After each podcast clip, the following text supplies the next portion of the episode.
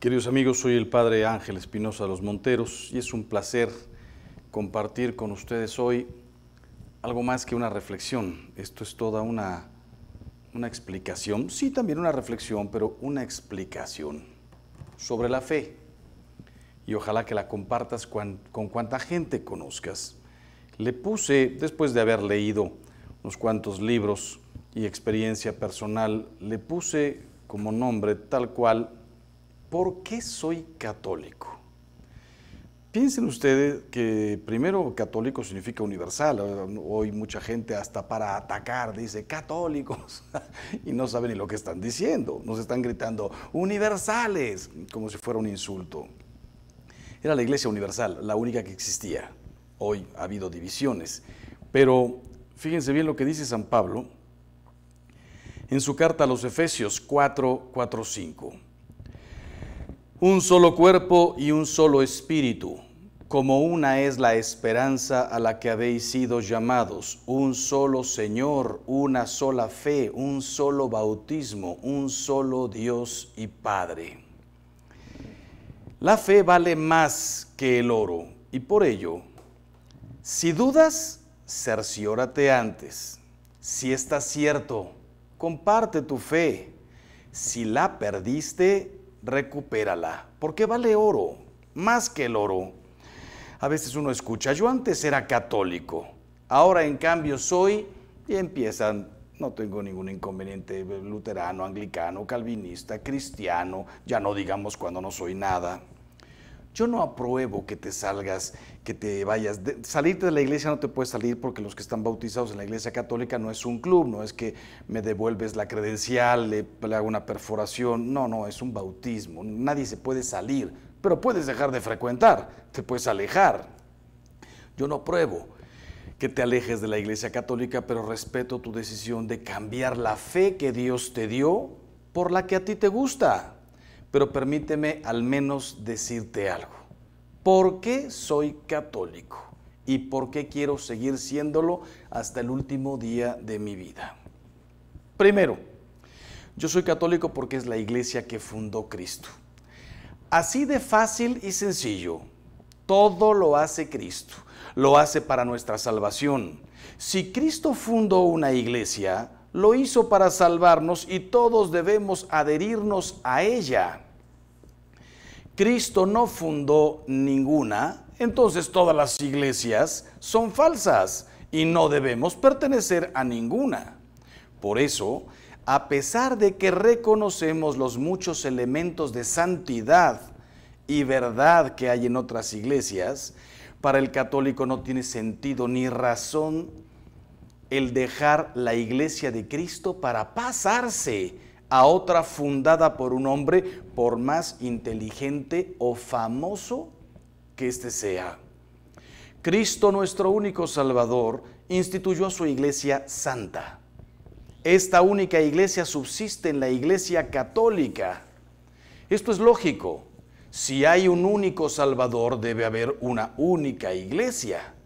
Yo respeto y reconozco las muchas cosas buenas que hay en otras iglesias cristianas, pero yo quiero vivir y morir en la que Cristo fundó. Incluso me ha tocado que me inviten a la casa de algún cristiano o de otra denominación y, me pide confesión y cuando le digo, pero eres católico, eres cristiano, eres, ¿qué eres tú? Y me dice, a ver, padre, para vivir cualquier iglesia es buena. Para morir, solo la iglesia católica. Yo fui católico, quiero volver, aunque sea los últimos días de mi vida. Quiero la absolución, quiero la Eucaristía. Segundo, yo soy católico porque mi iglesia es una familia. Hay quien afirma, yo soy cristiano de la Biblia y no necesito la iglesia. Pero esto es un error enorme, porque ser cristiano es vivir en comunión con los demás. Dios quiere que nos ayudemos unos a otros en el camino de la salvación. Yahvé mandó construir una barca a Noé y se salvaron todos los que estaban dentro. Si lees la primera carta de San Pedro 3:20, Noé se salvó en familia. Por eso la barca es símbolo de la iglesia. Los israelitas se salvaron juntos con Moisés como su jefe y guía. La iglesia que es el nuevo pueblo de Dios. Si tú crees que puedes recorrer solo el desierto, usando como mapa tu propia interpretación de la Biblia, no culpes a Dios si te pierdes. Por eso, Cristo no escribió un libro, sino que fundó una iglesia. Y por eso San Pablo no llama a la iglesia club de Jesús, sino cuerpo de Cristo. Para que entiendas que al separarte de su iglesia, te separas de Cristo. No te sales de un club. Lean el Evangelio de San Juan 15, 1, 6. Tercero, yo soy católico porque en la iglesia conozco con certeza la doctrina de Cristo, total, completa.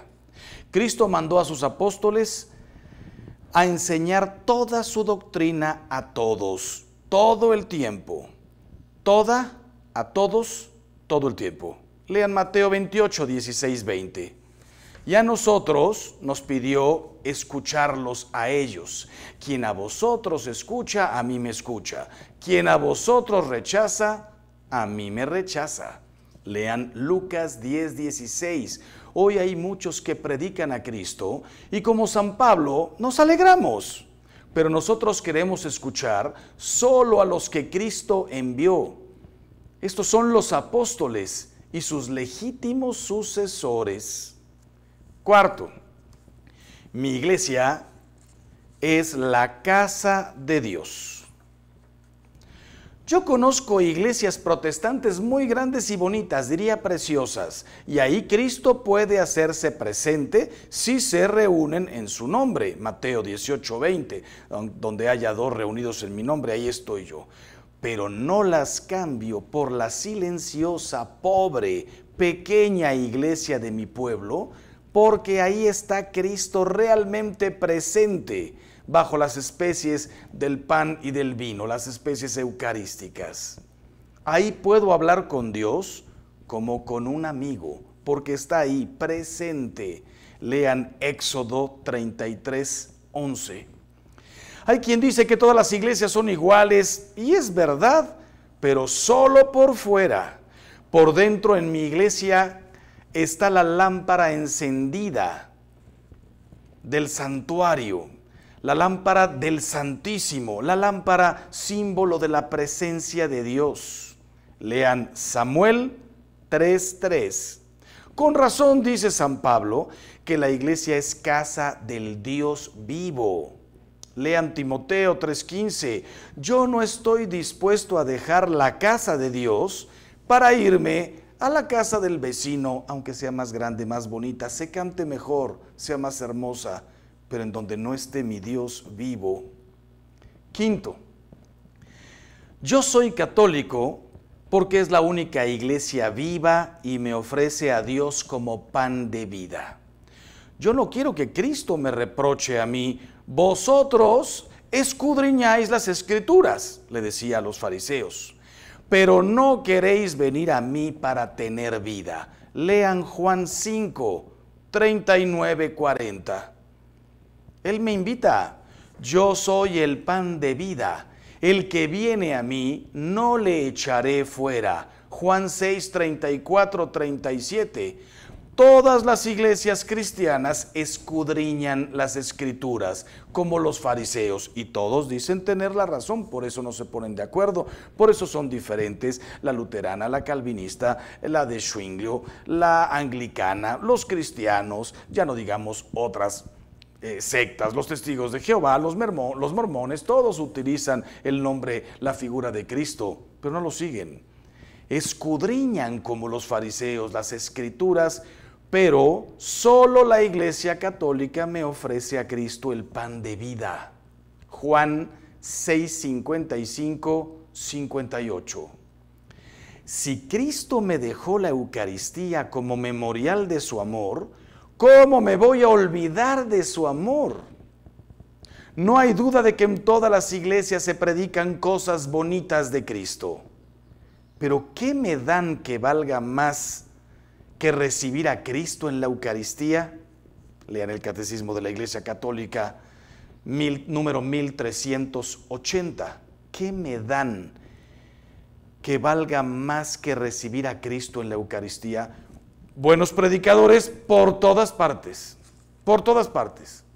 Banquetes por todas partes. Amistad, no hace falta ni siquiera una iglesia. Protección, todo lo encuentras en cualquier parte. La Eucaristía, solo en la Iglesia Católica.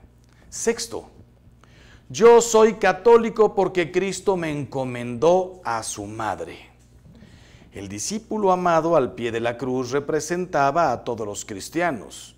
Si Cristo me dice, ahí tienes a tu madre, Juan 19, 27, ¿cómo me voy a ir a otra iglesia que la desprecia y afirman que es una mujer cualquiera? Si San Juan se la llevó a su casa, ¿cómo me voy a ir a otra iglesia que ni siquiera me deja tener un cuadro de la Santísima Virgen. Ya sabemos que no, el cuadro no es la Virgen, una imagen, una pintura, un icono, una escultura, una talla que me ayude a recordarla, como cuando enciendo mi computadora y sale por ahí la foto de mi madre, la recuerdo. No es mi madre, no es mi madre, es un recuerdo, una imagen que me lleva inmediatamente el corazón a, a mi madre y a todo lo que hizo por mí. Es interesante comprender que Jesús dijo, madre, he ahí a tu hijo, mujer, he ahí a tu hijo, hijo, ahí tienes a tu madre.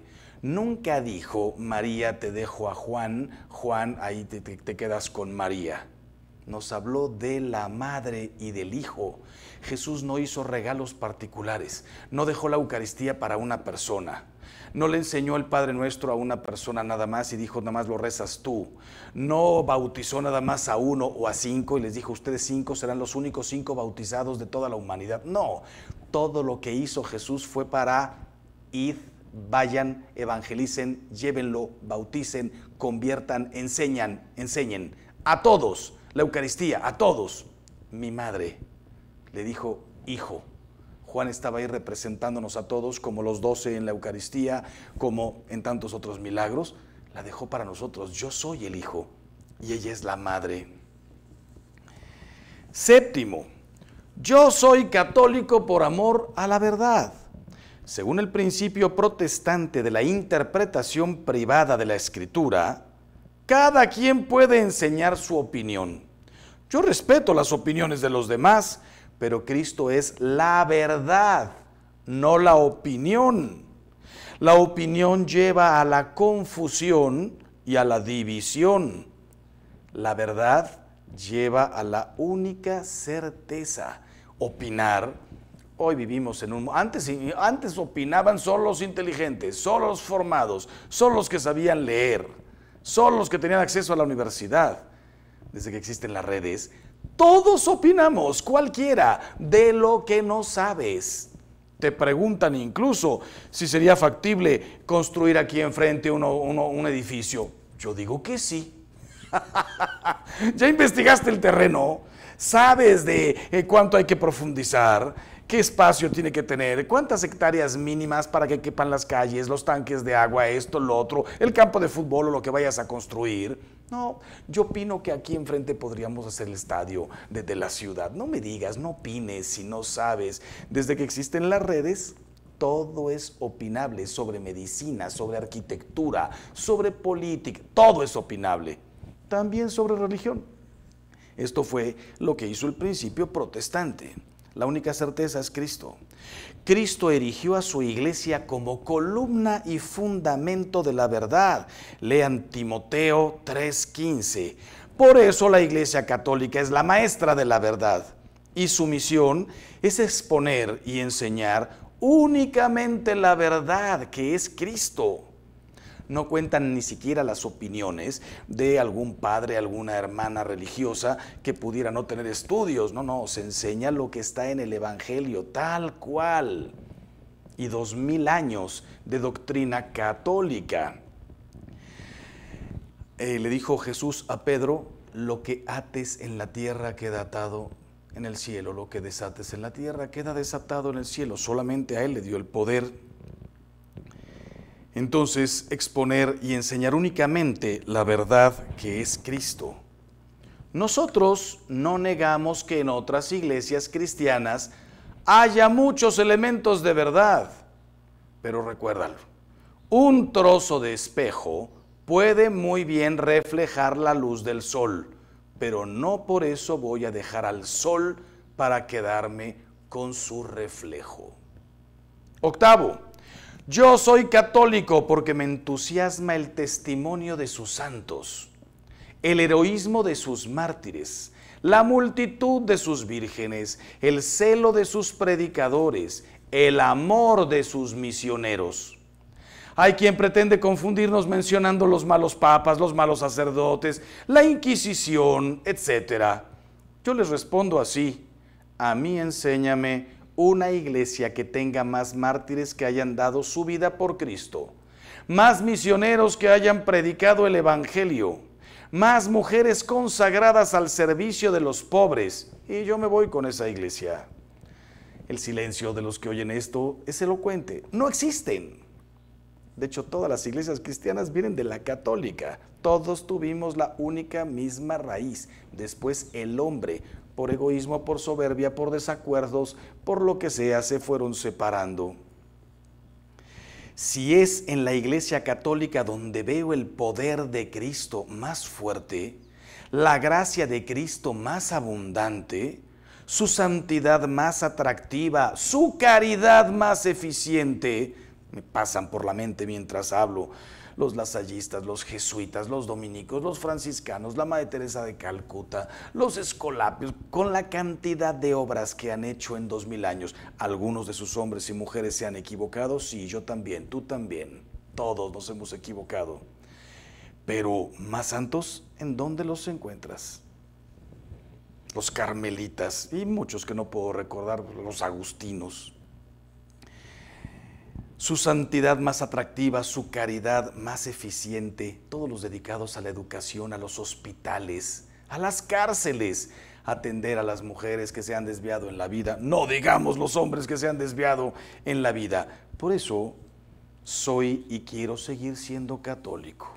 Noveno, yo soy católico porque a Cristo no le gustan las divisiones y quiere que todos unidos formemos un solo rebaño bajo un solo pastor. El sectario primero siembra duda y desconfianza, después corta y separa y por último acapara. Jesucristo quiere la unidad. Lean San Juan 17, 21, 23. Porque la unidad es símbolo de la caridad. Él oró por la caridad. Padre Santo, guarda en tu nombre aquellos que me has dado para que sean uno como nosotros. No ruego solo por ellos, sino por los que han de creer en mí por su palabra, para que sean uno. ¿Cuántas oraciones conoces que hizo Jesús? El Padre Nuestro nos la enseñó. En Getsemaní estaba orando, Padre, si es posible que pase de mí este cáliz, pero no se haga como yo quiero, sino como quieres tú. ¿Qué más oraciones? Prácticamente no hay, excepto el Evangelio de San Juan, desde el capítulo 13, 14, más concretamente desde el 15, eh, después del lavatorio de los pies, la última cena, Jesús se pone a orar. No como cuando nos dijo, cuando oréis, orad así. No, no nos enseñó el Padre nuestro. No, no, Él se puso a orar, a hablar con su Padre delante de los apóstoles. Padre, que sean uno como tú y yo somos uno. Léelo, vas a ver cuántas cosas les pide, le pide al Padre. Nuestro Señor quiere que en su iglesia haya un solo rebaño y un solo pastor. Juan 10, 16. Él confió a Pedro sus ovejas y corderos. Apacienta mis ovejas, apacienta mis corderos. Juan 21, 15, 17. Si eres oveja de Cristo, déjate apacentar por el pastor puesto por Cristo. Él desea que estemos unidos y no divididos en multitud de iglesias al gusto del consumidor, en donde cada quien puede creer más o menos algunas cosas, en algo nos parecemos, en otras diferimos. Lean el Catecismo de la Iglesia Católica número 820. Los apóstoles, los que conocieron, los que tocaron, comieron, bebieron con Cristo, nos exhortan a la unidad, un solo cuerpo y no miembros divididos, un solo espíritu y no muchos espíritus, una sola esperanza, un solo Señor, una sola fe, un solo bautismo, un solo Dios y Padre Efesios 4:4. Hay algunos cristianos que dicen que ellos solo aceptan la Biblia y se autonombran pastores con derecho a formar su propio rebaño, fundar su propia esperanza, inventar su propia fe y establecer su propio bautismo. Y en definitiva, no aceptan otro señorío que el de su propia razón y juicio para interpretar la Biblia cuando perfectamente el apóstol San Pedro dejó dicho, ningún pasaje de la escritura está abandonado al propio albedrío, a la propia interpretación. Décimo, ¿por qué? ¿Por qué soy católico? Porque mis padres me bautizaron. Yo soy católico porque mis padres me bautizaron. Es verdad, no me avergüenzo, porque un padre quiere siempre lo mejor para sus hijos. A otros les heredan dinero, a mí me heredaron la fe y no la cambio por nada del mundo. Es que hoy nos deberíamos bautizar todos a los 20 años para que cada quien escoja lo que quiera. Cuando yo amo a un hijo, a una hija con todo mi corazón, le doy el mejor alimento, las mejores cosas, todo lo que puedo, lo mejor, las mejores caricias, los mejores abrazos, la mejor, la única verdadera fe. No digo cualquier cosa funciona. Un décimo, soy católico por la gracia de Dios. La fe católica es un talento que Dios te dio y te va a pedir cuentas de él. Tú eres culpable si la pierdes por tu negligencia. Mateo 25, 24, 28. Por eso dice Jesús, el que perseverare hasta el final, ese se salvará. Mateo 10, 22. El Papa lo decía hace poco con estas palabras si la fe es un talento de Dios para acercar a otros a la fe, por ello te doy varios consejos. Son consejos de San Juan Pablo II. Bueno, son consejos de otros sacerdotes, pero eh, fundado en lo que dijo Juan Pablo II. La fe es un talento. Primero, estudia la fe. La Iglesia Católica no tiene miedo de la verdad, estudiala. Lo único que teme es la ignorancia.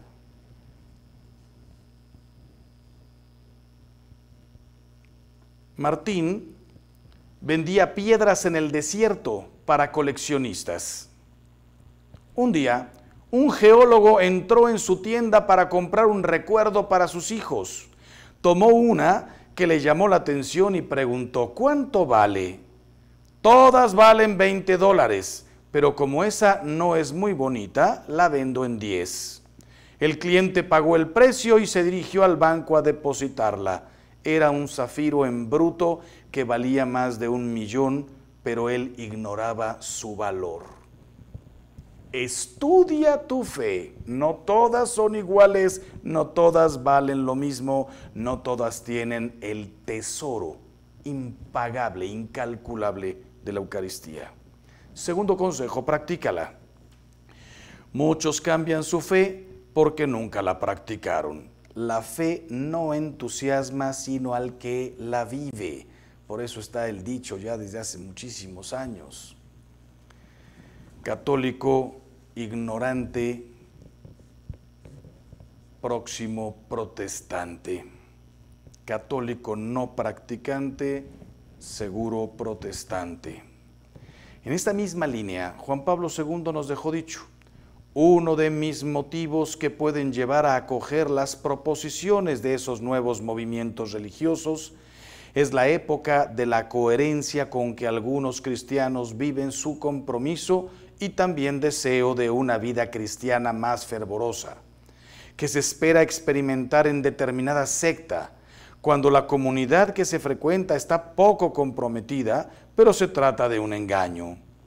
Del malestar interior antes mencionado, se sale mediante la verdadera conversión interior. según el Evangelio, y no afiliándose irreflexivamente a esa clase de grupos. El Papa, en pocas palabras, lo que quiere decir es, como yo no encontré lo que quería en la Iglesia Católica, me salgo y me voy a, con un grupo que sí practica. El Papa nos dice, practica tú.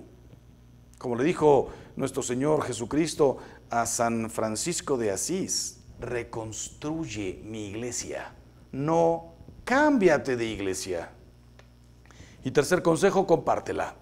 También de Juan Pablo II, la fe se fortalece dándola. La fuerza de las sectas está en el silencio y en la pasividad de los católicos. La verdad no necesita ni de gritos ni de alaracas, se impone por sí misma. Basta predicarla con claridad y vigor.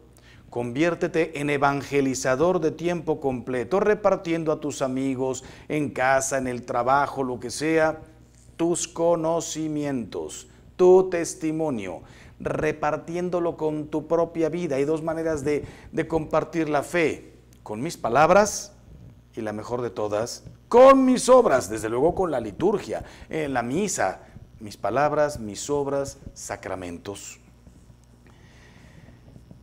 Terminó recordándote, el Concilio Vaticano II reconoce que fuera de la Iglesia Católica se encuentran muchos elementos de santidad y verdad y nos sentimos unidos a esos hermanos en Cristo, lo dice la Lumen Gentium, capítulo 8. Pero con igual firmeza afirma que la plenitud de la gracia y de la verdad fue confiada a la Iglesia Católica y a esta Iglesia le confió todos los bienes de la nueva alianza. Unitatis Redintegratio 3. Todos enseñan verdades, unos menos, otros más, otras iglesias más, pero la iglesia católica es la que guía a la verdad completa, Lumen Gentium 4. Ella por voluntad de Cristo es maestra de la verdad. Dignitate Humane 14. Todo está en el concilio. La Iglesia reconoce que hay muchos que honran a la Sagrada Eucaristía como norma de fe y de vida, Lumen Gentium 15, pero afirma que esa escritura va unida a la tradición y al magisterio. Quise decir hace un momento, honran a la Sagrada Escritura como norma de fe y vida, Lumen Gentium 15, pero afirma también la Iglesia que esa escritura va unida a la tradición y al magisterio, de modo que ninguno puede subsistir sin los otros. Dei Verbum 10. Como las grandes obras maestras a la Iglesia de Cristo, todos la imitan, pero ninguno la iguala ni la supera porque es obra de Cristo. Piensen que antes que la escritura estaba la tradición y el magisterio. Antes que la escritura estaban los apóstoles, los discípulos, la divulgación verbal, las enseñanzas de los apóstoles. Después de muchos años más se plasmó. ¿Qué es más importante? Las tres van de la mano, no subsisten una sin la otra. Si yo te digo la escritura, ¿y quién la escribió? Si yo te digo la tradición, ¿y dónde quedó? Necesitamos la escritura. El magisterio, ¿y, en qué se basa el magisterio? No se puede separar tradición, magisterio y escritura. Terminamos con una pequeña oración en la que le pedimos a nuestro Señor, Señor Jesús, no dejes que los cuervos de la duda se coman la semilla de la fe que tú plantaste en mi corazón. Que no sea ahogada por las espinas de mis propias pasiones, sino que a través del estudio y del testimonio eche raíces en mi corazón y dé mucho fruto. Que así sea divulguen todo esto para que no haya un solo católico que en el fondo pueda decir, la verdad es que no sé por qué soy católico. ¿Por qué eres católico? Porque me bautizaron, porque mis papás son católicos. Pero ¿y en qué crees? En todo esto es en lo que hay que creer. Que Dios los bendiga siempre y hagamos todo el bien que podamos.